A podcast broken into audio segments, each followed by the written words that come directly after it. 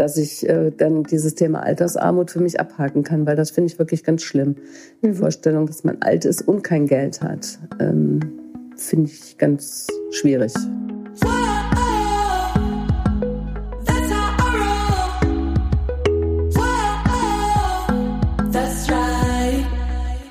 Salut und ganz herzlich willkommen zu einer neuen Folge zu Madame Money Penny Meets. Heute mal wieder mit einer besonderen Frau, wie immer eigentlich. Und zwar äh, unterhalte ich mich heute mit unserer ehemaligen Bundesministerin für Wirtschaft und sie war auch Bundesministerin für Justiz.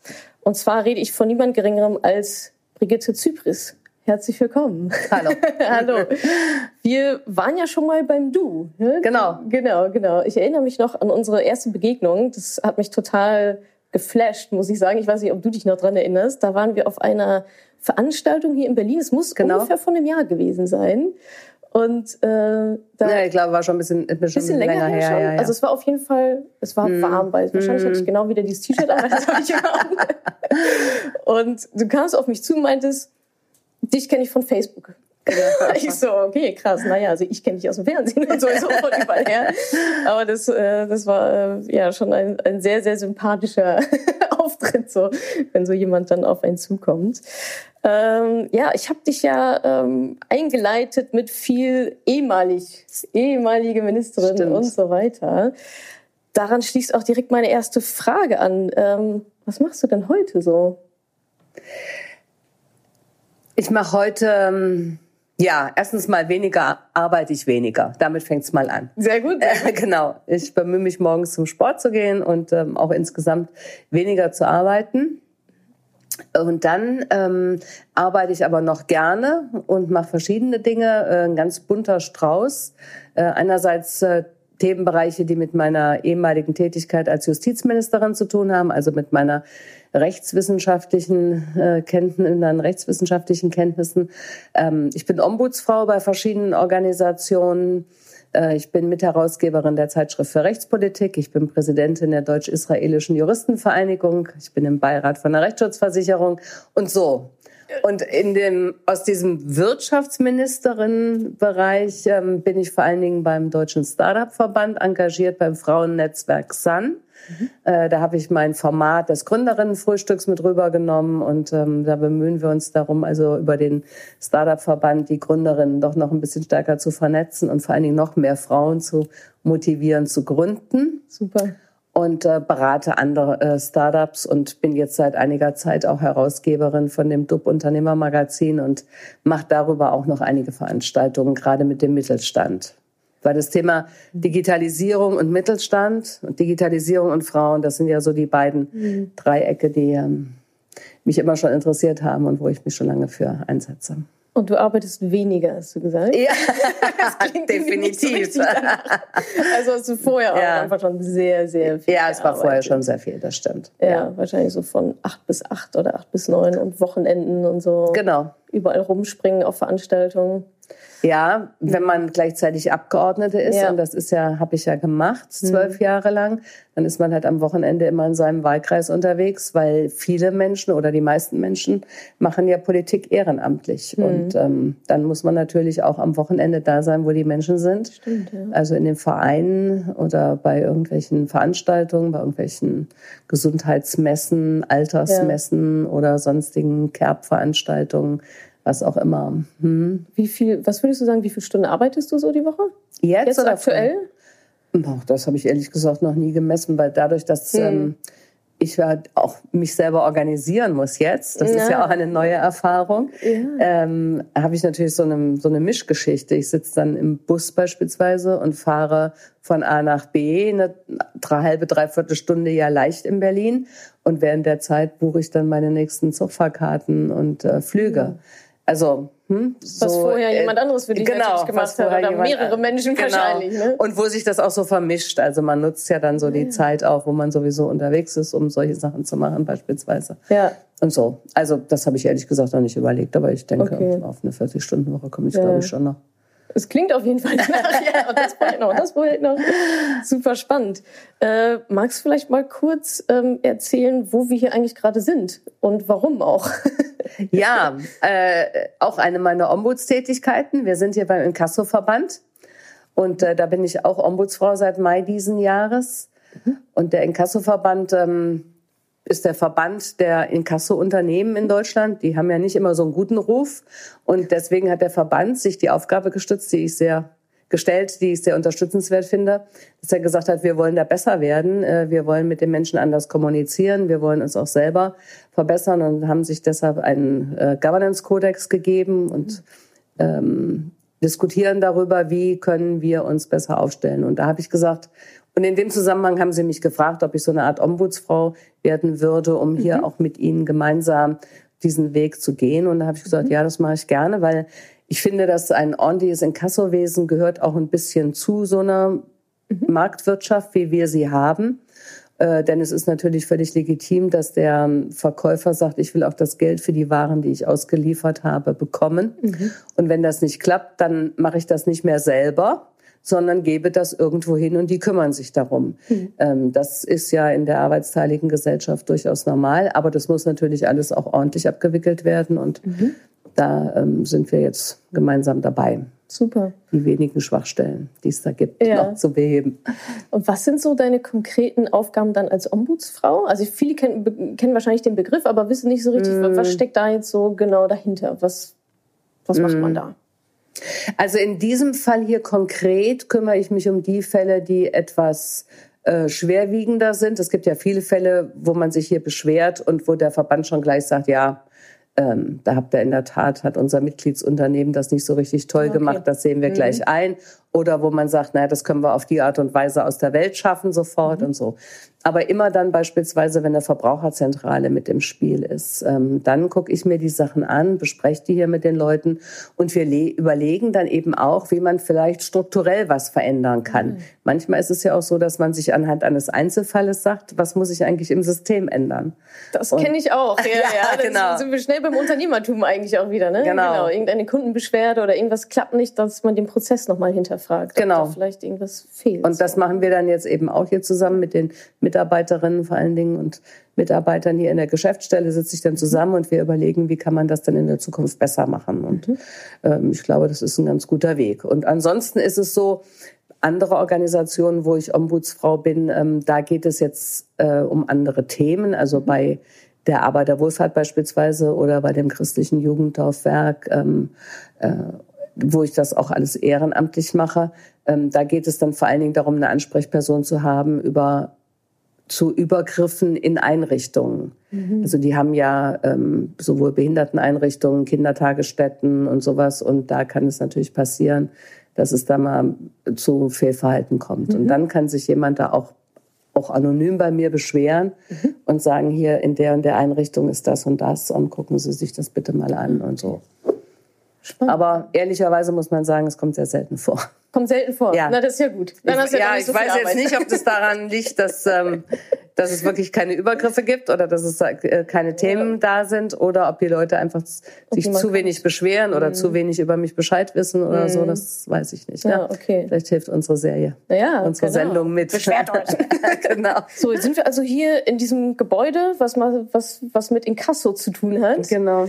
Äh, es hätte ja vielleicht auch ein Fotoladen oder Fotolabor sein können.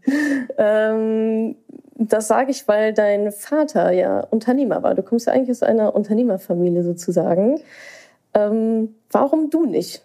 Warum bist du da vielleicht dein, den Fußstapfen deines Vaters nicht gefolgt? War das eine mhm. Entscheidung ganz aktiv gegen das Unternehmertum mhm. oder eher für die Politik? Vielleicht nee, kannst du so ein bisschen da Nee, es war ja damals war es ja, ging es ja vor allen Dingen um die, also ich sag mal so, das Unternehmen, was mein Vater hatte, mhm. das war nicht mehr weiterzuführen. Ah, okay. Äh, das hat er dann auch verkauft während meiner Studienzeit. Mhm. Ähm, und ich hatte mich ja auch vorher schon fürs Jurastudium entschieden und hatte gesagt, also ich übernehme den Laden mal nicht. Okay. Ähm, und nachdem ich äh, fertig war mit dem Jurastudium, hätte ich ja eventuell sogar Rechtsanwältin werden können und damit selbstständig, mhm. wenn man so will. Stimmt, Aber ich ja. sag ganz ehrlich, ähm, über oder bedingt durch die Tatsache, dass ähm, das für meinen Vater doch öfter mal eine schwierige Situation war. Kriegt er bestimmte Aufträge, kriegt er sie nicht? Äh, wie geht das dann weiter? Und er mir auch äh, mehrfach geschildert hat, was das für ihn bedeuten würde, wenn er mit 50 Angestellten äh, insolvenz gehen würde. Mhm ähm, habe ich irgendwie gedacht, ich möchte gerne einen Job haben, wo sicher ist, was ich am Monatsersten für Geld habe. Mhm. Das war mir damals sehr wichtig. Heute würde ich mhm. das ein bisschen anders sehen. Heute habe ich aber auch Geld, was mhm. ich mir verdient habe in den letzten 30, 35 Klar. Jahren. Ja. Und ähm, da könnte ich mir jetzt vorstellen, was zu gründen und was auf äh, mich selbstständig zu machen. Ja. Aber damals war mir diese Gewissheit des Einkommens entscheidend. Ja, man muss ja auch dazu sagen, also jetzt gerade gibt es ja schon so ein bisschen so einen Gründer-Hype, auch gerade in Berlin, alle Startups und so, mhm. aber das Risiko, etwas Neues zu gründen, ist ja jetzt schon sehr, sehr viel geringer als noch vor, keine Ahnung, 20 Jahren oder so. Ne? Also mit dem Internet und so weiter, man hat ja relativ wenig Anfangskosten auch erstmal. Äh, kann ich mir schon vorstellen, dass das ähm, ja, du musst es ja wissen, hast du selber gegründet. Ja, ja, nee, genau. Ich meine, ich, ich, kann mir schon vorstellen, dass es sich für dich wahrscheinlich anders angefühlt hat, dieses, dieses Risiko. Ach so, damals, ja, damals, ne? also okay, ja. Hm. Fotoladen mit Miete und 50 ja. Angestellte. Das ist ja nochmal was anderes als, hey, ich schreibe ein E-Book und stelle es yeah. halt mal online und habe eigentlich sehr, sehr wenig Kosten. So, ne? mm. Okay, und ähm, du hast ja einen Bruder, glaube ich. Ne? Mhm. Der, den, der hat aber auch nicht. Der ist selbstständig. Ach, der ist selbstständig. Ja, okay. der ist selbstständig. Der, ist dann, der hat zwar Lehrer studiert und hat da ja. auch einen Abschluss gemacht, aber ja. hat nie als Lehrer gearbeitet, sondern hat sich mhm. dann selbstständig gemacht äh, mit einer Beleuchtungsfirma. Also die beleuchten öffentliche Gebäude. Ja. Ähm, und haben ähm, ja darüber viele Veranstaltungen gemacht und äh, jetzt macht er seit zehn Jahren äh, ein Märchenmusical äh, jeden Sommer äh, in Kassel. Und das ist auch ganz erfolgreich, was er da macht, muss man sagen. Ach, das ist ja schön. Ja. Na okay, dann wird das Unternehmergehen ja doch noch ein bisschen, bei dir ja indirekt, machst, setzt ja. auch viel für, für gerade auch Gründerinnen ein. Und bei ihm ist es nochmal aktiv quasi ausgebrochen. Genau. vielleicht, vielleicht auch ganz schön. Genau. Ähm, du hattest in einem Interview mal gesagt, ähm, dass als ihr beide Kinder wart, du und dein Bruder, dass eure Eltern darauf geachtet haben, dass es so einen Rollentausch mhm. gibt. Du musstest malern, er musste die Wäsche waschen und so weiter. Kannst du uns da noch mal ähm, hin mitnehmen, so in deine mhm. Kindheit? Mhm. Was war da los? Warum war das? Fandest du das doof? Oder ich fand das einen super spannenden Aspekt. Mhm. Ja, ähm, ich glaube, man muss sagen, dass ähm, insbesondere mein Vater ähm, für eine Erziehung in den 60er Jahren doch sehr ähm, eine Ausnahmeerscheinung war. Mhm. Also der war nicht so, wie viele Männer in der Zeit waren, sondern der war ähm, sehr auf Gleichberechtigung aus. Der hat beispielsweise meine Mutter regelrecht nachdrücklich aufgefordert, den Führerschein zu machen, mhm. damit sie selber Auto fahren kann. Ähm, und selbstständig ist und auch alleine was unternehmen kann. Und das war auch immer völlig klar zwischen meinen Eltern, dass meine Mutter ihre Interessen pflegt und er seine Interessen pflegt und, mhm. und trotzdem aber was gemeinsam macht auch. Aber ähm, und dass er beispielsweise immer gekocht hat bei uns. Der hat immer am, am Wochenende vorgekocht mit ähm, großer Vorratswirtschaft. Was weiß ich, 40 Rouladen wurden dann da bereitet oder mehrere Kilo Gulasch und dann portionsweise eingefroren und meine Mutter hat dann unter der Woche aufgetaut. Ach, sehr gut. Und hat noch ein bisschen ähm, Gemüse und äh, oder Salat oder sowas dazu gemacht. Ja. Also das war schon, da war er schon sehr besonders mhm. und ähm, aber aus dieser Denke heraus wahrscheinlich hat er eben auch immer gesagt, du musst es auch alles können mhm. und ähm, hat das immer unterstützt auch bei mir so ein gewisses Interesse auch fürs Handwerk. Und ja, und da wir sowieso, ähm, wir hatten äh, zwei Häuser in Kassel, äh, da war Samstag sowieso immer der sogenannte Werterhaltungstag. Und dann mussten wir da immer was arbeiten, äh, egal ob sauber machen oder aufräumen oder Äpfel ernten im Herbst und einlagern. Und, äh, naja, nicht jeden, aber, aber so schon, schon häufig. So ja. als Tradition. Ja, ja, doch. Das war schon immer so, dass er uns dann da rangezogen hat und gesagt hat, hier, komm, jetzt okay. machen wir dieses und jenes. Hier hast du eine Drahtbürste und jetzt machst du mal den Rost ab und anschließend wird gestrichen. Ah, das ist ja echt, das finde ich total toll. Ja, da ja das äh, klingt jetzt auch gut und ich bin auch sehr dankbar dafür, dass ich immer, äh, als ich dann äh, später ausgezogen war nach dem Abitur, dass ich dann durchaus in der Lage war, meine Zimmer äh, selber zu tapezieren und zu streichen. Ja, ja, klar. Aber äh, damals war es natürlich auch manchmal so, dass genau. man so ein bisschen gemuffelt hat. Ja. Aber unabhängig von den Fähigkeiten, jetzt mal tapezieren und so weiter, aber ist ja schon auch, also dieses blöde Wort Mindset, aber das mm. ist es ja eigentlich, ne? Also ja. nicht in diese typischen Rollenbilder zu verfallen, so du kochst jetzt mm. und du streichst den Zaun, sondern da wirklich Eltern zu haben, die sagen, nee, also es ist jetzt vollkommen egal, wer hier wer ist, eben ist beide alles können. Genau. Das ist ja schon, ja. Ähm, wie du schon sagst, wirklich eine Ausnahmeerscheinung. Mhm. Würdest du sagen, dass dich das auch wirklich sehr, sehr tief geprägt hat? Auch vielleicht so dein, dein Werdegang, wenn du dir den anschaust? Ich meine, du setzt dich ja jetzt auch viel für Frauen ein und machen und so und ja, ich ja. glaube, was ich vor allen Dingen mitgekriegt habe, ist ähm, viel Unterstützung immer für alles, was ich machen wollte. Egal was, wurde immer eigentlich unterstützt. Hauptsache du machst, tust. Mhm. Und äh, dieses, dieser Mindset auf alle Fälle, der ist doch sehr stark äh, familiengetriggert, glaube ich. Du brauchst natürlich auch eine eigene Disposition, aber die ist natürlich mhm. auch dann genetisch familiengetriggert. Ähm, mhm. Und also von daher glaube ich schon, dass, ähm, dass auch das Selbstbewusstsein, was du damit kriegst, du kannst das, wenn du dich mal ein bisschen anstrengst. Ah, doch als Mädchen, ne? Äh, genau, auch als ja. Mädchen. Weil da ist ja äh, viel oft, gerade heute auch noch so, ja, kletter mal nicht zu hoch auf das Gerüst, setz ja, dich ja. mal hin, spiel mal in genau. Sand. Ja, ja, nein, da, also sowas gab's alles gar nicht. Mhm. Ah, super. Finde ich richtig. Ich bin auch äh, quasi auch so aufgewachsen. Mhm. Also wir sind, äh, ich habe noch eine Schwester und da war genau das, was du sagst, konnte ich mich gerade total gut wiederfinden. Mhm. So, ist egal, was du machst, mach schon. So, mhm. wir vertrauen dir, wenn du auf die Nase fällst, kommst du zurück.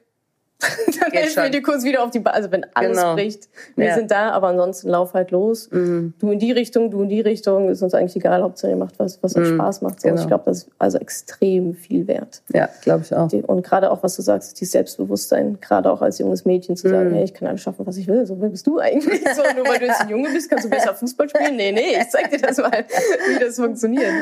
Das ist, äh, ja, klingt echt, klingt echt sehr, sehr schön. Ähm, ich hatte schon angedeutet, du hast ja auch, äh, auch sehr, sehr viel für uns Frauen auch getan und machst ja auch immer noch. Und ich habe dieses schöne Stichwort gefunden, Neuregulierung des Versorgungsausgleichs. Den haben wir dir zu verdanken, diese Neuregulierung. Kannst du vielleicht mal kurz erklären, was das ist und warum du das, äh, warum es da etwas neu mhm. zu regulieren gab? Na, das ist ja jetzt schon ein bisschen her. Ich mhm. meine, seit zehn Jahren bin ich keine Justizministerin mhm. mehr. Und das ist in der Zeit davor geschehen. Und zwar ähm, war es früher so, wenn man sich scheiden, scheiden ließ, dann werden ja die Versorgungsansprüche, die beide Partner während der Ehe erworben haben, aufgeteilt. Und früher war es dann so, dass ähm, in der Regel war ja die Frau diejenige, die weniger Versorgungsansprüche erworben hatte, mhm. ähm, dass sie einen schuldrechtlichen Anspruch gegen den Mann kriegte, den sie dann später mal irgendwann geltend machen konnte. Mhm. Also wenn das Rentenalter kam, dann konnte sie dem Mann sagen, also ich kriege jetzt jeden Monat hier 120 Euro von dir oder auch deutlich mehr, ähm, bitte überweis mir das doch. Und ich habe gedacht, das ist doch in der heutigen Zeit wirklich ziemlich unpraktisch, weil das ja bedeutet, dass die Frau im Grunde das Leben dieses Mannes, mit dem sie ja nichts mehr zu tun haben will, äh, dauernd mhm. verfolgen muss, damit sie dann auch weiß, wo sie sich in 30 oder 40 Jahren hinwenden muss. Mhm. Und deswegen war meine Idee zu sagen, lass uns das doch gleich am Tag der Scheidung teilen. Äh, ja. Heutzutage ist es doch kein Problem, dass jeder, dass man mehrere Konten hat. Es muss ja nicht ein Konto sein, weil damals wurde das auch auf die gesetzliche Rentenversicherung hochgerechnet mhm. und dann darüber äh, teilweise abgerechnet auch. Und dadurch ging auch viel Geld verloren durch diese Hochrechnung. Und ich habe immer gedacht, man kann das so einfach teilen. Also gesetzliches Rentenkonto wird geteilt, jeder kriegt die Hälfte, kann ja kein Problem sein. Dann hat der Mann eine Zusatzversorgung über VW beispielsweise, weil er da gearbeitet hat. Dann macht VW eben zukünftig zwei Konten, eins für Herrn Müller, eins für Frau Müller. Und diese Konten nehmen einfach an dem ganz normalen Auf- und Zuwachs teil der mhm. betrieblichen Versorgung. Und so eben weiter. Die Frau hat vielleicht noch und so. Ne? Und das hatte ich mir eigentlich ganz einfach vorgestellt, weil ich dachte, das ist ja dann auch egal. Dann kriege ich eben von vier ähm, Leuten hinterher Geld überwiesen, wenn es dann soweit ist mit der Rente. Aber das, die Summe ist ja dieselbe. Ich muss mhm. ja nicht mhm. von einem kriegen. Mhm. Und dann hat sich aber doch rausgestellt im Verfahren, dass das sehr, sehr kompliziert war. Ja. Also es gab enorme Widerstände und wenn ich nicht zwei Legislaturperioden lang Ministerin gewesen wäre, dann hätten wir das auch nicht durchgebracht.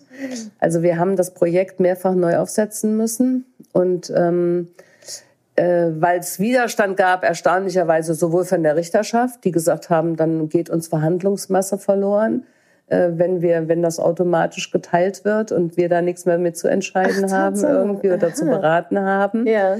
Ähm, sowohl von den Unternehmen natürlich, die gesagt haben, wir führen doch nicht hier diese Konten dann noch mit. Mhm. Ähm, also alle waren irgendwie aus irgendwelchen Gründen dagegen. Und ich muss aber sagen, ich fand das eine so einleuchtende Geschichte und ja. für die Frauen so vorteilhaft, weil das eben für die Frauen hieß, sie haben dann einen garantierten Anspruch. Sie kriegen das Geld wirklich. Genau. Und, und sie müssen dann nicht Lust irgendwann, hat, so, ja, ja, genau, dann irgendwann mal hinterher, wenn sie gar nicht mehr wissen, wo lebt denn der eigentlich. Und teilweise war es den Frauen ja auch unangenehm. Die haben dann gedacht, mhm. wie ist das denn jetzt nach 40 Jahren? Schreibe ich den an und sage hier. Übrigens, ich, ich hätte Geld jetzt gerne. Und so. Ähm, naja, und ähm, na, im, im letzten äh, Antritt dann hat's geklappt. Ich habe dann einen sehr engagierten jungen Referatsleiter gehabt, der das da das gemacht hat. Und wir haben dann da auch noch so ein Vorzeigeprojekt draus gemacht mit leichter Sprache und mit so einem äh, erstenmals digitalen Gesetzgebungsvorgang. Mhm. Was passiert, wenn ich das mache? Welche Alternativen habe ich dann noch und so? Also das Aha. war war gut, ja. Und ich glaube, das hat den Frauen echt genützt. Hm. Das ist kein, kein großes Thema gewesen, weil es auch ein bisschen zu kompliziert ist. Aber alle die Frauen, die sich scheiden lassen, glaube ich, ähm, können zufrieden können jetzt dankbar sein. sein. Das ja, ja, das Na, dankbar so, will ich nicht sagen. Ich finde, es ist Aufgabe von Politik, ja. vernünftige Regeln zu finden. Also, ja, aber können zufrieden sein, dass es so ist dass es und so dass ist. es sich geändert hat. Ja, super. Und ähm, zum Thema Stalking hast du ja auch was gemacht, oder? So das ja, das haben wir überhaupt ins äh, Strafgesetzbuch mhm. gebracht. Das war ja damals ein mhm. großes Thema. Mhm. Und da haben wir überhaupt mal eine Norm ins Strafgesetzbuch gebracht, dass das überhaupt ein eigener Straftatbestand ah, ja, okay. wird. Ja. Das war es bis dahin nicht. Also auch wieder haupt, wahrscheinlich hauptsächlich Frauenthema. Es gibt sicherlich auch Männer, die gestalkt werden, aber ja. Ähm, genau. Und du hast jetzt gerade schon angedeutet, dass es wirklich dann auch teilweise sehr, sehr schwierig ist, solche Sachen dann halt auch durchzusetzen. Mm. Ähm, ich hatte auch letztes, letztes Jahr vor ein paar Wochen, Monaten wahrscheinlich schon auch ein Gespräch hier in Berlin mit einem sehr hochrangigen Politiker und der sagte eigentlich auch sehr häufig den Satz, ja, ich würde ja gerne, aber das kriege ich nicht durch. Hm.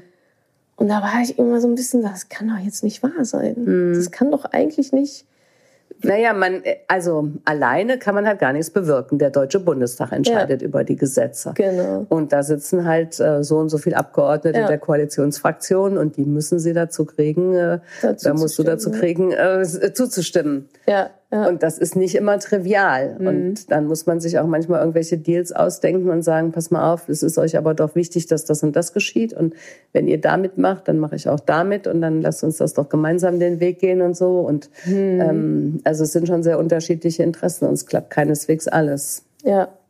Ist wahrscheinlich auch sehr viel Verhandlungsgeschick dann mit dabei.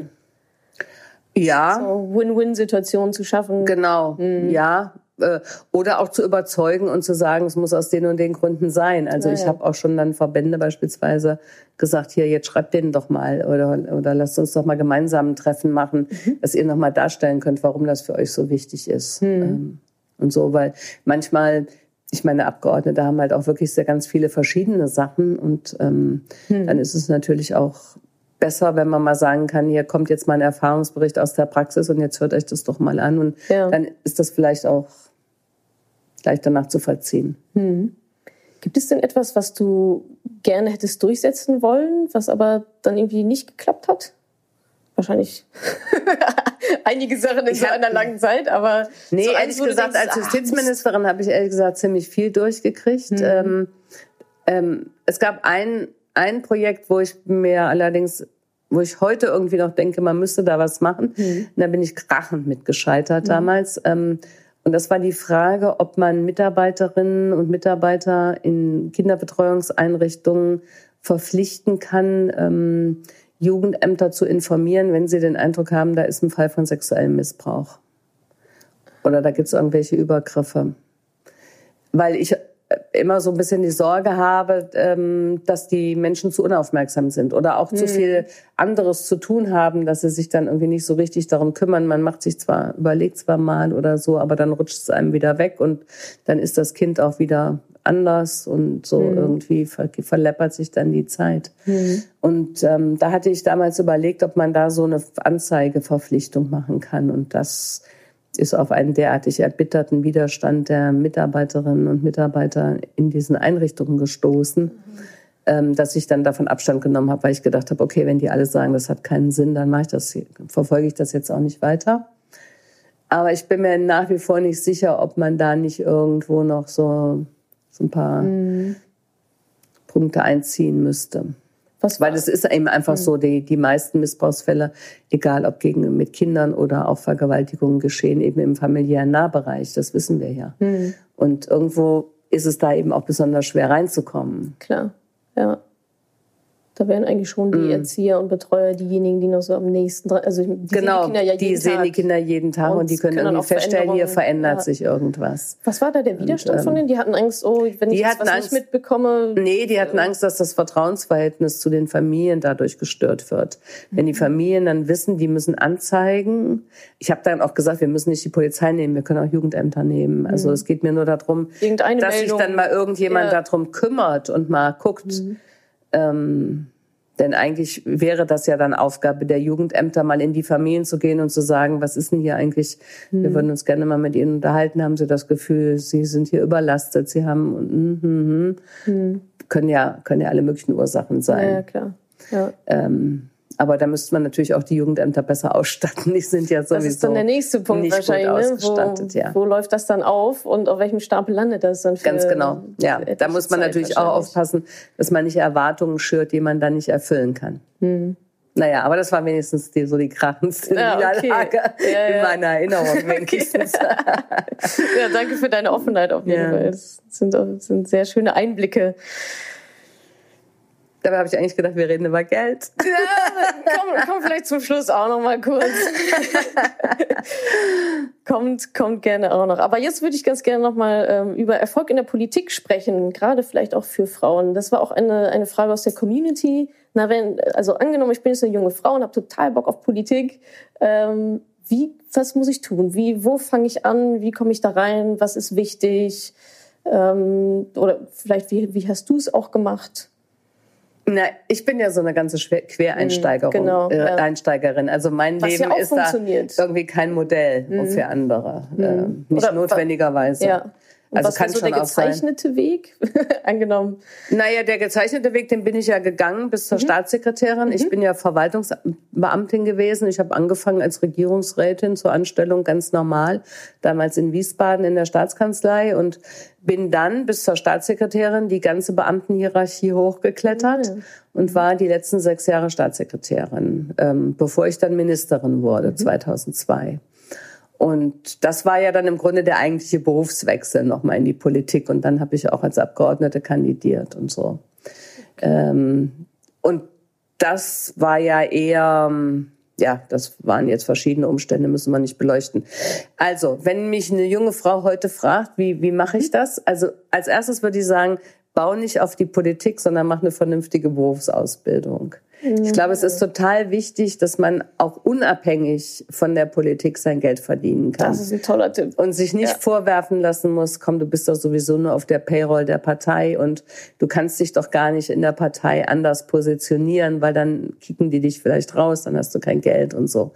Ähm, mhm. Und ansonsten muss man auch immer damit rechnen, dass man das vorgeworfen kriegt. Hier Stichwort Kevin Kühnert. Mhm. Da sagt ja jeder, der irgendwas gegen ihn als erstes sagen will, du hast ja noch nicht Staatsexamen geschafft. Mhm. Also so. Hm. Und dann ist man schon mal irgendwie in einer blöden Rolle. Ja. Und deswegen mein Tipp als allererstes, macht eine ordentliche Ausbildung. Mhm. Ähm, lernt was, völlig egal was. Ursula von der Leyen ist Ärztin, mhm. äh, Frau Merkel ist Physikerin, äh, ich bin Juristin. Also mhm. es ist ganz egal, was man ist. Man kann dann immer in die Politik. Mhm. Und man kann dann über eine Karriere in der Partei, dass man sich dann da engagiert und vielleicht auch themenbezogen engagiert ähm, vielleicht auch dann ein bisschen besser aufsteigen, als man das sonst könnte, wenn man so im Ortsverein anfängt. Mhm. Okay. Das war quasi sozusagen Tipp 1, Tipp noch was 1. anderes zu haben. Genau. Mach genau. mal was Ordentliches. was Ordentliches, mach was Richtiges. Und äh, dann muss man natürlich gucken, wie kommt man da hoch. Also es gibt ja gerade bei uns beispielsweise in der SPD ähm, junge, eine junge Frau, die über Twitter ganz viel macht und ähm, sich auf diese Art und Weise so eine Bekanntschaft verschafft. Oder nimm Julian Zardo hier in Berlin, äh, das ist ja auch noch mit noch keine 40, wenn ich es richtig weiß, ähm, ein junger Mann, der jetzt halt einen guten Vorschlag gemacht hat zu dem Mietendeckel und sich da halt reingearbeitet hat, der ist ja auch Jurist mhm. und dann so einen guten Vorschlag einfach gemacht hat, wo die Leute aufmerksam werden und sagen, ach guck mal da, ähm, der nutzt seine beruflichen Fähigkeiten, um uns auch politisch voranzubringen. Und ja. da sollten wir mal drauf gucken. Den können ja. wir dann vielleicht mal für was nehmen. Wie eigentlich auch in jedem anderen Job ja dann auch wieder und im Unternehmertum letztendlich auch. Also Mehrwert liefern, zeigen, was man kann, rausgehen, sichtbar werden. Ganz genau. Also echt so die, die Sichtbarkeit auch zu, genau. zu sagen, hier bin ich, ich habe hier den besten Vorschlag überhaupt. Und äh, genau. dann muss er natürlich auch gut sein. Und dann, das Produkt und dann muss er auch dafür werben. Also das ist dann in genau. der Politik nochmal wieder was ja. anderes. In der, in der, da musst du halt immer äh, genug mhm. andere finden, die das auch gut ja. äh, für gut heißen. Stimmt, ja. Und ähm, deswegen musst du dann da auch deine Bataillone immer, sagt man so, zusammenbringen. Ja, okay. damit es dann klappt. Ja. Das waren also einmal was ordentliches lernen, zweitens raus, also was Cooles machen, rausgehen, sichtbar sein. Hast genau. Noch, hast du noch einen dritten Tipp oder? Was ist das erstmal so? Ähm, naja, eben schon auch gucken, dass man Kontakt zu den, zu, zu den Menschen kriegt in der Partei, mhm. aber eben auch über die Partei hinaus mit anderen, dass man das dann auch rückspiegeln kann. Also wenn man sich beispielsweise engagiert in irgendeinem Feld, was einen Spaß macht, dass man sagt, okay, ich mhm. will, ähm, ich sage jetzt mal bei den Sozialdemokraten mitarbeiten ja. und ähm, bin bereit, samstags äh, in eine Altenpflegeeinrichtung zu gehen oder in ein Kinderheim zu gehen oder sowas und da einfach ein bisschen ähm, auch mit den Leuten mal Kontakt aufzunehmen und mal ein bisschen kontinuierlicher da auch hinzugehen und den Kontakt herzustellen und auf diese Art und Weise mitzukriegen, was passiert da und das dann auch wieder rückzuspiegeln in die Partei und zu sagen, das und das sind reale Bedürfnisse vor Ort, da sollten wir in der Partei drauf reagieren und dann kommt mhm. wieder Stichwort ZADO, wenn ich solche Ergebnisse habe, dann kann ich auch vernünftige Vorschläge machen, die dann tatsächlich auch die Partei weiterbringen, indem sie eben ja. gut sind für die Menschen. Denn das ist ja doch das, was alle Parteien wollen. Sie wollen ja unser Zusammenleben hier verbessern. Mhm. Also auch ruhig an vorderster Front sozusagen mitmachen. und Finde ich schon, ja. ja ich ja. glaube, das braucht, muss man wissen. Ja. ja. Na, das sind mhm. doch schon mal drei, drei gute Tipps. Also ich habe als ähm, Bundestagsabgeordnete beispielsweise immer so Praxistage gemacht. Mhm. Bin dann so tageweise ins Krankenhaus gegangen, habe da mitgearbeitet oder in einer Altenpflegeeinrichtung oder sowas. Also richtig so einen ganzen Tag mitgelaufen, Pflege gemacht, äh, Essen verteilt und so weiter und so fort. Und das machen ganz viele von den Kolleginnen und Kollegen. Mhm. Damit man wenigstens, ich meine, ein Tag ist jetzt mal nix, aber damit man wenigstens mal so eine Idee davon ja, kriegt. Ja, klar. Ja. Würdest du sagen, dass da auch so ein gewisses Personal Branding auch eine Rolle spielt? Also manche Politikerinnen und mhm. Politiker, die positionieren sich ja schon bestimmt um bestimmte Themen herum oder besonders jung oder hip oder besonders, also bei manchen klappt es mehr, bei manchen klappt es weniger. Aber würdest du sagen, dass das ähm, schon, dass man sich vielleicht vorher auch so eine Art mhm. persönliche Strategie vielleicht erarbeiten sollte? Also ich gehe jetzt sehr stark von mir auch gerade aus, ehrlich gesagt. Ähm, so ich als mhm. Person und mit Madame Moneypenny und so weiter, da habe ich auch genau, das will ich sein, das will ich nicht sein. Wo ist quasi so eine Lücke im Markt, die noch nicht besetzt ist, so sich so eine Nische rauszusuchen. Glaubst du, das wird auch Sinn machen am Anfang, dass man, ah, das ist doch die mit dem Thema XY also äh, wenn man das so definieren kann für mhm. die Partei, in der man ansonsten auch äh, sich zu Hause fühlt, mhm. äh, dann ist das gut, ja. Also ich könnte beispielsweise bei der SPD sagen, äh, Rechtspolitiker werden gesucht. Mhm. Ähm, fehlen so ein bisschen Aufruf. Aufruf. Studiert Jura und kommt. Ja, genau, aber ist was Vernünftiges, genau. genau. Ähm, naja, sonst ist es mit Rechtspolitikerin schlecht. Also wenn man Justizministerin werden will, muss man schon Jura studiert haben. Sonst ähm, ist es mhm. schwierig. Mhm. Ähm, und dann kann man sich das natürlich überlegen. Ähm, mhm. Wiederum ist ähm, gerade in Parteien das oft auch so schnelllebig, ähm, dass man sich da auch nicht langfristig einstellen kann. Also wenn man sich jetzt so traurig wie das ist, Manuela Schwesig anguckt, mhm. wo alle gedacht haben, okay, die sitzt da jetzt noch 20 Jahre auf der Position und jetzt mhm. weiß man, hat sie die Position erstmal niedergelegt und dadurch entsteht jetzt natürlich irgendwie so ein anderer Effekt und andere mhm. können sich äh, dafür bewerben und es kommt auf einmal so ein ganz anderer Schwung rein. Ja. Wenn so doch relativ starke Figuren dann erstmal sich zurückziehen, aus welchen mhm. Gründen auch immer. Oder Schäfer-Gümbel in Hessen, der gesagt hat, ich trete jetzt zurück mhm. aus von allen Ämtern und gehe in die Wirtschaft. Ähm, also da gibt es unterschiedlichste Gründe. Mhm. Ähm, und da kann sich dann auch schon sehr schnell was verändern. Also wenn man zu äh, festgelegt ist, ist es vielleicht ja, auch nicht okay. gut. Also schon flexibel bleiben und auch da wieder was Vernünftiges Aber lernen, dass man aussteigen kann. Immer, immer was Vernünftiges lernen. Ähm, nun steht ihr ja auch, also Politikerinnen und Politiker ja auch wirklich sehr im Rampenlicht und werdet auch beschmissen mit Kritik, mit negativer Kritik und so weiter. Wie bist du persönlich damit umgegangen oder wie, wie hast du es vielleicht auch geschafft, es nicht so nah an dich ranzulassen oder ja, was ist so dein Rezept? Also ich komme jetzt gerade auch aus der Social Media und mhm. Hater und Trolle und kriegt man auch oft von links und rechts immer so ein bisschen was. Wie, wie hast du das gemanagt, auch mit so einer negativen Kritik umzugehen und nicht quasi daran kaputt zu gehen und zu sagen, so, nee, jetzt mhm. reicht's mir hier echt.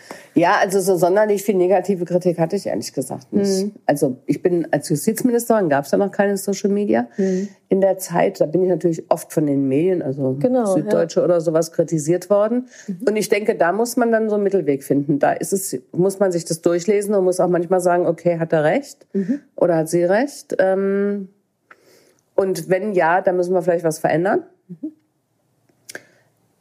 Ähm, manchmal muss man aber einfach sagen, nee, komm. Also jetzt hätte er mal vorher gefragt, das war immer so eine Auseinandersetzung mit Heribert Prantl. Wo ich immer gesagt habe, Herr Prantl, rufen Sie mich doch einfach mal an, ehe Sie so einen Artikel schreiben. Ich, ich sage Ihnen doch gerne mal meine Meinung.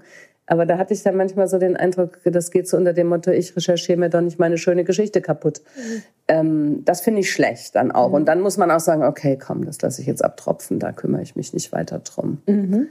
Ähm, aber wie gesagt, so kann ja auch mal was dran sein an Kritik und da muss man eben mhm. gucken, ob man was verändert. Mhm. Und das ist insbesondere dann immer der Fall gewesen, wenn tatsächlich Gesetzentwürfe kritisiert wurden und wenn gesagt wurde, aus den und den Gründen können die das doch gar nicht so machen und so. Und da muss man dann tatsächlich nochmal drauf gucken und muss sagen, mhm. haben sie recht, haben sie nicht recht. Mhm. Ja, und mit diesen Social Media, mit irgendwelchen Anwürfen, also da kann ich auch nur sagen, einfach löschen, mhm. ähm, damit die Timeline halbwegs sauber bleibt und mhm. ansonsten am besten nicht reagieren. Also das hm. ist meine Strategie. Hm. Es gibt andere, Safsan Shepli hier in Berlin, die alles zur Anzeige bringt. Das, Ach, echt, ja? ja, also okay. jede Form von Beleidigung und wie auch immer zeigt die alles an. Und da weiß ich hm. nicht. Also das muss man sich halt überlegen, was man da selber für eine Strategie fährt. Ja, ähm, ich bin wie dann intensiv eher, man sich damit ja, beschäftigen will. Ne, genau, so ich bin dann eher so drauf, Energie. dass ich so denke, komm her. Hm löschen und raus löschen und, fertig. und so schnell genau. wie möglich aus dem Kopf dann auch rauslöschen. Das ist ja immer, das eine ist ja, wie geht man quasi öffentlich damit um, mit diesen mm. Beiträgen. Das andere ist natürlich auch, wie nah lässt man das an sich ran. Ne? Und da gibt's ja. ja auch gerade... Also öffentlich würde ich auf alle Fälle sagen, müssen wir aus der eigenen Timeline raus. Mm. Ähm, weil ich will sie ja natürlich auch nicht verbreiten, also Klar. also solche Hassreden. Ja, ja. Ähm, und mich persönlich kratzt es ehrlich gesagt nicht so. Hm. Ja ist eigentlich auch, genau, das kratzt sich halt einfach nicht. Nee. so, das, ich denke mal, ja gut, es gibt ja. halt Irre und das ist, da muss man mit leben. Ja, ja, das stimmt. Aus. Ja, es gibt Irre, da, genau, mhm. damit muss, man kann es auch nicht jedem recht machen, ist auch nicht ja, die Aufgabe und manche nicht. sind halt immer, also es gibt einfach Leute, die finden einfach alle scheiße, egal was ja. so. Das, das stimmt, das sollte man mhm. dann nicht so, nicht so an sich, an sich ranlassen, mhm. tatsächlich, genau. Ich wurde in letzter Zeit auch immer mal wieder gefragt, ja, Natalia, geh doch mal in die Politik. Mach doch, ja, du in der Politik und so. Ich so, äh, nee. nee. Warum denn nicht? Genau, das ist immer die ja. zweite Frage. Und ähm, wusste ich auch lange nicht so genau, aber dieses Jahr, warum denn nicht? Äh, habe ich dann mal quasi reflektiert und bin für mich zu dem Entschluss gekommen, dass ich das Gefühl habe, auf unternehmerischer Ebene schneller mehr zu erreichen schneller hands-on und machen und raus, als eben genau das, was du auch beschrieben hast. Ja, jetzt ja, müssen wir erstmal alle reinholen und das dauert ein Jahr und dann sitzt einem Furz quer und dann will er das doch nicht. Ähm, würdest du das, würdest du das auch, also die Frage ist, glaube ich, eigentlich, wo kann man mehr erreichen, Politik oder Unternehmertum? Kommt natürlich wahrscheinlich jetzt sehr drauf an, in welchem Bereich. Aber oder andersrum, wo äh. kann man, wo ist denn Politik, wo ist denn die Politik noch vorne sozusagen? Wenn ich jetzt sage, ich möchte die Welt so und so verändern, wann sollte ich dann in die Politik gehen? Was ist ein Aufhänger? Naja, du brauchst ja, wenn du die Welt verändern willst, ähm, dann musst du entweder so Erfindungen machen wie Steve Jobs oder so. Mhm. Mit dem Auf iPhone. genau. Ja. genau. Ja. Also dann veränderst du die Welt auch.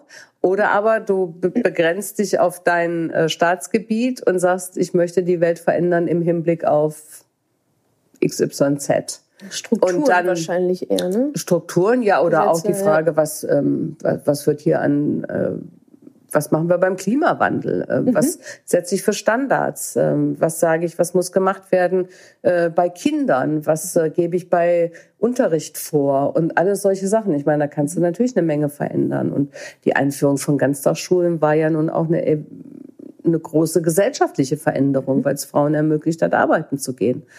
War ja vorher gar nicht so richtig drin, weil man ständig da seine Kinder abholen musste wieder. Stimmt, ja. Ähm, also von daher kann man eine Menge bewirken als Politiker, auch was Gesellschaft anbelangt. Und ähm, dafür braucht man dann aber wieder den berühmten Konsens, weil man braucht mhm. eben das Parlament, das dann darüber entscheidet. Also als Minister kann man immer Vorschläge machen, aber mhm. so richtig entscheiden kann man natürlich äh, nicht so sonderlich viel. Die Gesetze werden im Bundestag oder im Landtag gemacht. Mhm.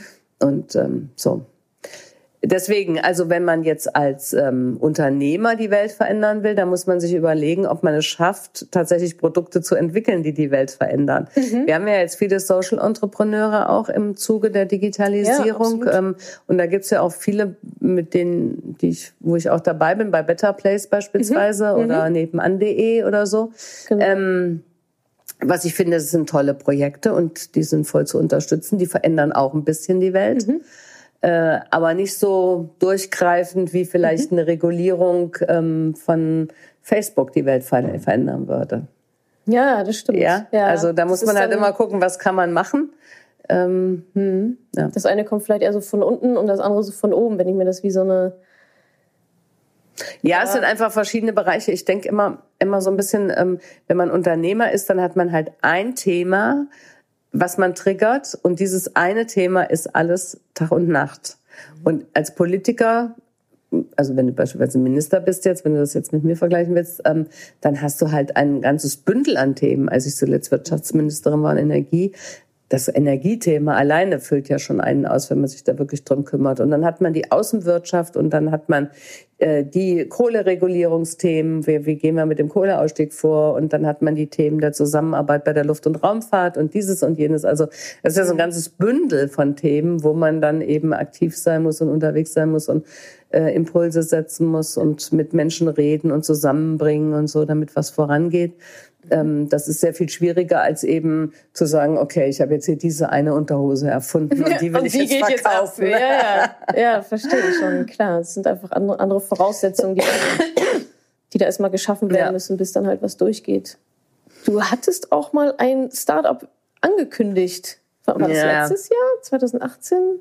Das war ja auch ein Finanzthema, ich erinnere mich noch. Ja, da haben wir mal genau. ganz kurz auf dieser Veranstaltung so ganz kurz drüber gesprochen. Genau. Äh, kommt das noch oder ist das äh, aktuell jetzt erstmal? Aktuell ist das jetzt erstmal. 99 hinter Rio 99, genau. Themen. Ja, nee, weil es einfach zu schwierig ist, weil mit den ähm, die Firmen dazu zu kriegen, da mitzumachen, obwohl ich eigentlich glaube, dass es nach wie vor wichtig ist. Und es gibt aber jetzt auch andere, die in dem Bereich arbeiten und vielleicht mhm. wird das dann was. Darfst du erzählen, also die, ja, ist? natürlich, so habe ich ja schon oft erzählt. Also mhm. die Idee ist eigentlich nur, und wenn es jemand machen will, ist er herzlich eingeladen. die Ideen sind erstmal nichts wert. Genau, die Idee ist eigentlich nur, ähm, von diesen Payback-Punkten und Karstadt-Punkten und Miles and More und wie sie alle heißen, die Punkte zu nehmen, sie umzurechnen in Geld und dieses Geld dann in ETFs anzusparen. Ah, ja. Das okay. war die Idee. Also quasi alles Geld, was einmal schon mal ausgegeben ist, äh, da auf so einem Konto zu kriegen. Und deswegen hatte ich dann damals auch gesagt, naja, da kann man auch die Pfandbons für nehmen, die scannt man dann ein. Und dann gehen sie eben auch aufs Konto oder die Rückzahlung von der Nebenkostenabrechnung von der Mietwohnung oder sowas. Ne? Das mhm. kann man alles dafür nehmen. Also quasi das ganze Geld, was mal einmal schon mal weg ist, was man nicht so mehr im Kopf, also ja, wo man nicht so das Gefühl hat, ich muss jetzt hier aktiv sparen, mhm. sondern was man eigentlich schon verbucht hat. So. Genau, was, ja, ja. ja. ja. Und ähm, das, glaube ich, wäre den, den Schweiß der Edle nach wie vor wert. Es ist halt ja. nur sehr schwierig, auch die Unternehmen dazu zu kriegen, da mitzumachen. Hm. Teilweise machen sie es jetzt allerdings aber auch schon, dass man sich das ja. bar auszahlen lassen kann.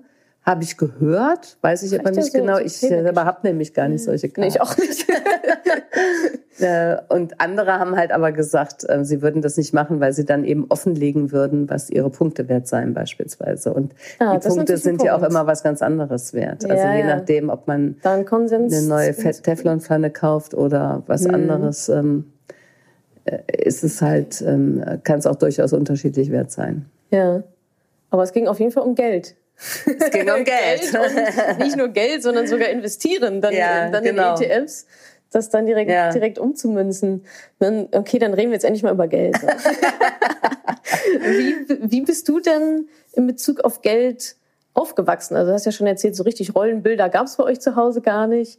Wie war das denn, wie war das denn beim Geld? Was hast du so von deinen Eltern bezüglich Geld mitgenommen? Oder war Geld da sehr präsent, Ja, wenn du dich so zurückerinnerst? Also Geld ist immer ein Thema bei unserer Familie gewesen. Ähm, glücklicherweise nicht so negativ, aber schon so unter dem Motto alter Grundsatz des BGB, Geld hat man zu haben. Über Geld spricht man nicht, Geld hat man zu haben. Ähm, Über Geld spricht man nicht tatsächlich auch, ja? Über Geld spricht man nicht. Geld ja, hat das man ist ja, so. ja, ja, genau. Das war bei euch, das war bei euch zu Hause. Ja, aber man, nein, man, wir haben schon über Geld geredet, das stimmt nicht. Wir haben, also, war schon Thema, aber nicht so dominant. Und es war auch gleichzeitig so, dass ähm, wir oder wir, muss ich sagen, für meinen Bruder galt es genauso, schon sehr frühzeitig äh, an den Umgang mit Geld gewöhnt worden sind. Wir haben, ich glaube, mit zwölf habe ich mein erstes eigenes Konto gekriegt, was ich auch heute noch habe. Und, Echt? Ja, das hast du noch. und habe dann jeden Monat ähm, 130 D-Mark damals von meinem Vater bekommen. Also auch viel. Ja, und davon musste ich aber auch alles kaufen. Alles, alles. Also ich außer, auch Klamotten kaufen. außer Lebensmittel sozusagen. Genau. Und Miete muss es ja. Miete muss nicht zahlen. Na Mensch, ein bisschen, Nein, aber ich musste meine, meine Schulsachen kaufen und ich musste, ähm, ja, was, als ich dann, ich hatte dann so, ein, so eine Velo Solex, da musste ich Benzin kaufen und äh, ja, und Klamotten eben auch. Und dein Bruder auch. Ihr habt beide das Genau. gleiche bekommen. Beide 120 Euro. Ja. Äh, Mark. Ja, genau. Er hat das aber, da, der ist viereinhalb Jahre jünger als ich, da hat er das noch nicht gekriegt. Ja, okay. Das war dann wahrscheinlich auch erst so mit zwölf oder dreizehn. Und, Und das heißt also, man hat schon relativ früh gelernt, sich das Geld einzuteilen. Ja. Ähm, Und auch den Wert von Geld. Ja, ne? Also genau. wie viel sind jetzt 120 Mark? so, also ich stelle mir das so vor, wenn man mit mir, ähm, wenn man mir mit 12 irgendwie 60 Euro in die Hand, also ja, was kriege ich? Ist das jetzt viel? Ist das wenig? Was kriege ich denn dafür? Ist ja, hast ja schon sehr früh auch einfach ein Gespür für diesen Wert ähm, dann bekommen. Und wie war das bei deinen Eltern so dieses Rollenverhältnis? War das Papa immer mit Geld, Mama nicht so viel? Hat Papa immer bezahlt? eigentlich schon, ja. Eigentlich schon. schon. Also meine Mutter hatte schon auch Geld, aber die hat eher so eine Art Haushaltsgeld gekriegt, Ah ja. ähm, was sie dann irgendwie. Ja. Und dann haben sie es ja aber dir quasi in diesem Rollenbild nicht mitgegeben, ne? Dieses, der Mann gibt der Frau Haushaltsgeld. Das, Äh, naja, sie haben mir halt eher mitgegeben, äh, du musst auf deinen eigenen Beinen stehen. Also, Ja. ja das stimmt. Mhm. na cool. Und Also meine Mutter hat dann auch ein bisschen gearbeitet, aber nicht so sonder, also mit einer halben Stelle nur und so. äh, Das war jetzt eher. Und wie bist du dann mit den 120 Mark im Monat umgegangen? Also würdest du rückblickend sagen, damit hast du ganz gut gewirtschaftet oder war da auch mal Ja. viel Süßigkeiten? und so? Nee, ich habe natürlich, auch dabei? Sachen- ich hab natürlich auch Sachen gekauft, die waren irgendwelche völlige kompletten Fehlkäufe. Ich werde nie Ja. vergessen, dass ich mir mal ähm, irgendwie mit 14, 15 habe ich mir so Schuhe gekauft mit so einem Absatz. Also gute 10 Zentimeter Genau. oder was? Und so, so, so Lackschuhe. Ja. Die habe ich irgendwie dreimal angehabt in meinem Leben. Ah, und ja, sonst nie, super. weil ich konnte damals schon nicht auf so hohen Schuhen laufen. Und heute kann ich es natürlich auch schon lange nicht mehr. Ja, ähm, das also das war ein Fehlkauf. definitiver Fehlkauf. Aber ich meine, gut, sowas muss man auch mal machen, oder? Eben, ja, das ja. ist auch dann auch dann kein Thema. Ja, Äh, weil mein Vater sagt, ja, hm, bitte. Ja, ja. Selbst schuld so. L- Ja, halt dann hast du es halt eben jetzt, guck mal, dass du sie verkaufen kannst. Ah ja, genau, dann wieder verkaufen, ist ja auch gut. Was, ähm, was bedeutet Geld für dich? Was ist Geld für dich? Ähm, das ist für mich schon äh, äh, im Sinne von Sicherheit und Eigenständigkeit sehr bedeutsam. Also ähm, ich habe ja damals schon gesagt, oder vorhin schon gesagt, ähm, damals war es schon so, dass ich gesagt habe, ich will definitiv am jeden ersten mein Geld haben und wissen, wie ich daran klarkomme, weil es mir immer wichtig war, ähm, genug Geld zu haben, dass ich selbstständig, eigenbestimmt und ähm, ja, gut leben kann im, für meine Verhältnisse. Und äh, das ist mir auch geglückt im Leben und da bin ich auch froh drum und ich bin auch froh drum darum, dass ich jetzt eine ordentliche Pension habe, weil ich eben mein ganzes Leben viel gearbeitet habe. Ähm, dass ich äh, dann dieses Thema Altersarmut für mich abhaken kann, weil das finde ich wirklich ganz schlimm. Die Vorstellung, dass man alt ist und kein Geld hat, ähm, finde ich ganz schwierig. Und da muss Politik auch ran an das Thema. Das äh, denke ich schon. Deswegen finde ich das gut, was Hubertus Heil jetzt vorgeschlagen hat mit dieser Respektrente. Aber ähm, das würde mir auch nicht reichen, muss ich ehrlich sagen. Also deswegen. Was würdest du dir vorstellen? Was wäre so deine Wunschvorstellung? Wie meinst du? Politisch? Wenn genau, wenn du sagst, der Vorschlag wird dir nicht reichen, also jetzt mal grüne Wiese, wie würdest du das System quasi umkrempeln äh, gegen Altersarmut von Frauen? Naja, nee, was nicht nur von Frauen, sondern auch von Männern. Mhm. Wir müssten irgendwie sehen, dass ein Leben in Alter in Würde möglich ist. Also Mhm. in meiner Sprechstunde saß mal ein älteres Ehepaar, die gesagt haben, wir kriegen mit dem Geld, was wir haben, können wir uns noch nicht mal die Inkontinenzwindeln äh, kaufen, die wir brauchen. Weil wir inkontinent sind. Also, boah, und so eine Vorstellung finde ich wirklich schlimm. Und da muss, äh, diese Bedürfnisse müssen sichergestellt werden in irgendeiner Art und Weise Ähm, ich bin jetzt keine Sozialpolitikerin, aber ich glaube, da muss man, da reichen diese 900 Euro, die da vorgesehen sind, reichen nicht dafür, wenn man sich überlegt, man muss wohnen ähm, und leben und Klamotten kaufen und so. Und auch wenn man viele Sachen heute günstig machen kann, ähm, trotzdem ist es dann, glaube ich, zu wenig. Ja, es geht ja eben auch viel um Würde einfach. Ja, ne? Also genau. wie will man mit 900 Euro im Monat würdevoll altern mit Medikamenten und was dann noch alles mit Ja, ja. dazukommt. Ne? Das Genau. ist ja schon, schon ein Riesenthema. Du hast gerade schon angedeutet, du bist versorgt. Das ist ja schon mal gut. Das Ähm, stimmt. genau.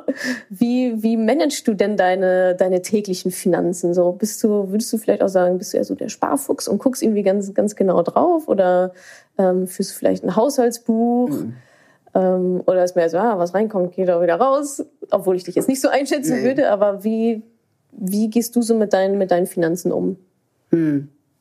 Also ich habe glücklicherweise so eine, so eine Mentalität oder wie man das Mhm. nennen will oder so ein Gen, das immer gesagt hat, gib nicht mehr aus, als du hast. Ah, ja. Und ähm, das hat lange Zeit geklappt, auch gut. Ähm, und ich habe dann einfach immer, wenn ich mehr verdient habe, weil ich habe ja dann auch immer so Mhm. Beförderung gehabt, immer wenn ich mehr verdient habe, habe ich das dann auch ausgegeben. Aber ich war eigentlich nie in Miesen. Mhm. Und ähm, bis ich dann irgendwann mal so viel verdient habe, dass ich davon auch was sparen konnte. Und dann habe ich gedacht, okay, jetzt sparst du mal jeden Monat so und so viel. Mhm. Damals gab es noch Zinsen. äh, und deswegen, schöne Zeit. genau. Deswegen war das jetzt kein so ein äh, Thema erstmal mit Aktien. Und dann äh, habe ich aber später habe ich dann auch angefangen, mich eben um, um Aktien zu kümmern und habe jetzt auch ein Aktiendepot und habe aber auch ähm, Eigentumswohnungen äh, Mhm. gekauft. Ähm, In Kassel oder? nee, äh, in Berlin Ah ja, in Berlin. Okay. äh, und in, äh, ja, egal. okay. Wahrscheinlich schon ein paar Jährchen her, bevor jetzt. Äh, Genau. Also, Ja, gerade ja, ja. Preise ja wahnwitzig, aber Ja, das ja, ist nein, jetzt genau kann man das gut. Mhm. ja keinem mehr empfehlen. Aber das ist jetzt schon ein bisschen her. Und äh, das war aber auch so die Überlegung, äh, das sind kleine Wohnungen und die sind jetzt nicht Mhm. so teuer. Und da kannst du, wenn du die vermietest, dann zahlen die sich ab bis dann und dann. Mhm. Und So ein bisschen Zielgruppe Studenten dann oder, oder so kleine Familien, so Einzimmer, Zweizimmerwohnungen? ja, so, Dreh? Zweizimmerwohnungen für. Einzelpersonen eigentlich eher oder so ein Pärchen halt. Okay. Also Aktien, Immobilien, ETFs auch oder ET Äh, Habe ich ehrlich gesagt keine.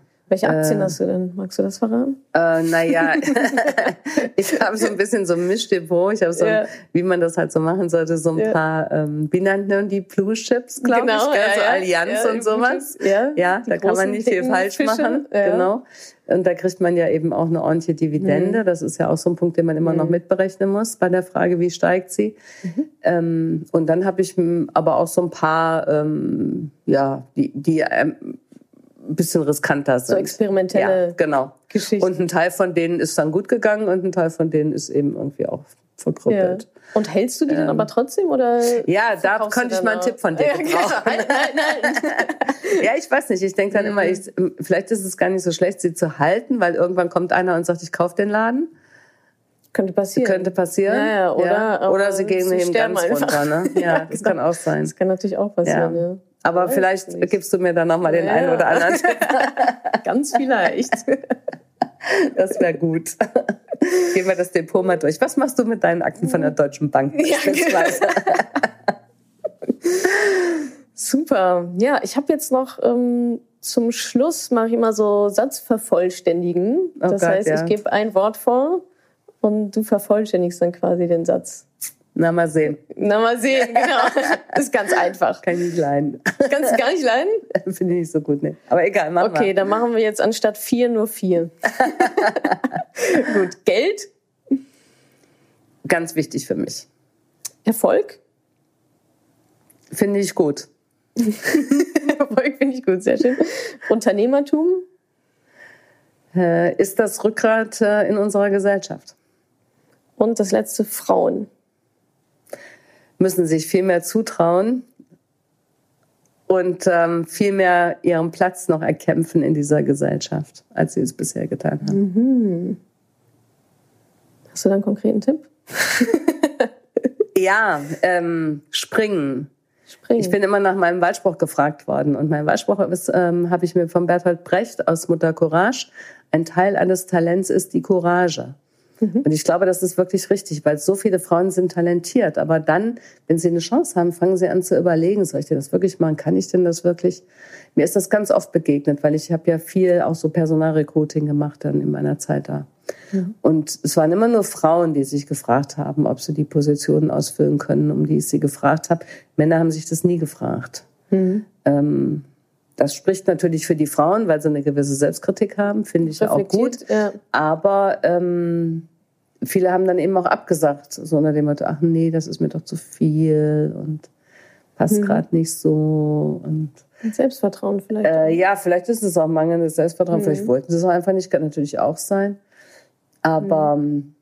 naja, also ich finde wenigstens, wenn man die Chance hat, muss man dann auch mal springen alles andere regelt sich dann meistens schon irgendwie. Genau, das finde ich nämlich auch. Einfach mal springen und in die eigene Lernfähigkeit mal vertrauen. Also man muss ja nicht am Anfang schon alles perfekt können und wissen. Das erwartet ja auch niemand, aber einfach mal reingehen und dann im Prozess zu lernen. Genau. Und außerdem ist es doch so, wenn man gefragt wird um eine Position, dann wenigstens die Leute, die einen fragen, trauen es einem dann noch zu. Genau. Dann stimmt. muss man doch eigentlich gar nicht auch so zweifelnd sein. Ja. ja. Naja, gut, und das gehört natürlich auch gesellschaftlich ein bisschen was dazu, dass Frauen dann irgendwie leichter hochkommen. Ähm, da muss die Gesellschaft insgesamt noch eine Menge lernen und auch die Männer, weil hm. ähm, dass wir mit der Diversity äh, da hinten anhängen, gerade in der digitalisierten Welt, ist eine Schande, weil das auch die Wettbewerbsfähigkeit verringert. Also das ist fürs ganze Land schlecht. Absolut, ja, finde ich auch. Also ältere Menschen und Frauen sind noch so das untouched Potential, so finde ich. Ja. In unserer Wirtschaft. Also ältere Menschen, die, haben, die dann schnell wieder aussortiert werden, obwohl sie so einen Wissens- und Erfahrungsschatz ja. haben. Mit äh, 65 raus, dich brauchen wir nicht mehr. Was für ein Quatsch, wenn man eigentlich noch fähig dazu ist. Na, jetzt ist und ja 67. Ja, stimmt, sieben. Ich bin gerade von meinen Eltern ausgegangen. Genau. und Frauen sowieso auch, ja. Dass, ja. dass die da nicht, äh, nicht vernünftig hochkommen, diese ganzen Bro-Kulturen. Glaubst du, dass das stirbt auch irgendwann aus, diese ganze Bro-Kultur und alle wie die Pinguine? Also ist das nur eine Generationfrage? Ich glaube nicht. Ich glaube nämlich auch nicht, weil da kommen neue Pinguine halt nach, ne? Mhm. Ja, ja. sehe ich auch so. Mhm. Also, aber da ist auch wieder die Lösung springen.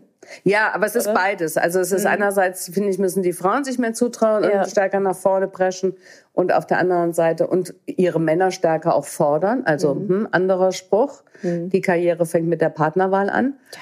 Ähm, man muss sich auch den Mann aussuchen, der bereit ist, dann sich zu Hause mal um die Kinder zu kümmern. Ähm, und auf der anderen Seite eben muss aber auch so eine Unternehmenskultur stärker in berücksichtigen, berücksichtigen dass äh, sie Frauen einstellen mhm. müssen und Frauen ähm, da ihre Chance kriegen müssen zum Wohle des Ganzen.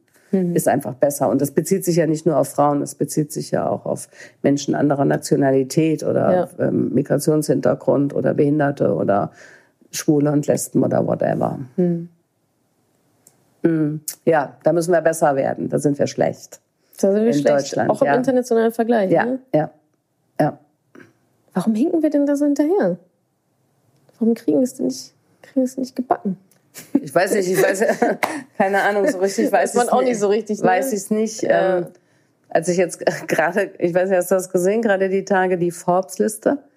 Äh, das ging ich über, über Twitter. Genau, Forbes hat so eine Liste von den 100 erfolgreichsten amerikanischen Managern aufgestellt. Da war eine Frau drunter. Und das ist natürlich unter 101. Das ist natürlich auch der Hammer.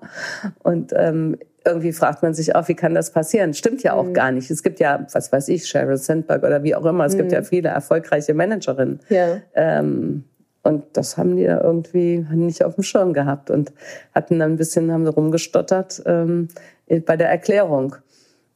Und deswegen ist, wollte ich jetzt nur sagen, also mhm. es ist nicht nur in Deutschland, sondern es gibt auch in anderen Ländern solche ja, ja, Ausrutscher. Das, das auf jeden Fall, ja. ja. Okay. Vielen, vielen Dank fürs Gerne. Gespräch.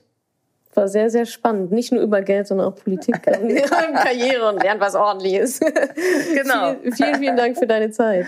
Gerne. Danke, dass du diese Podcast-Folge angehört hast. Wenn du noch mehr Tipps, Tricks und Inspiration möchtest, folge mir doch einfach auf Instagram und auf Facebook. Dort gibt es übrigens auch regelmäßige Live-Events mit mir. Und außerdem in der Madame Moneypenny Facebook-Gruppe, in der nur Frauen zugelassen sind, kannst du all deine Fragen loswerden. Also folg mir gerne auf Instagram und auf Facebook und komm unbedingt in die Ladies Only Madame Moneypenny Facebook-Gruppe. Wir sehen uns dort. Ich freue mich auf dich.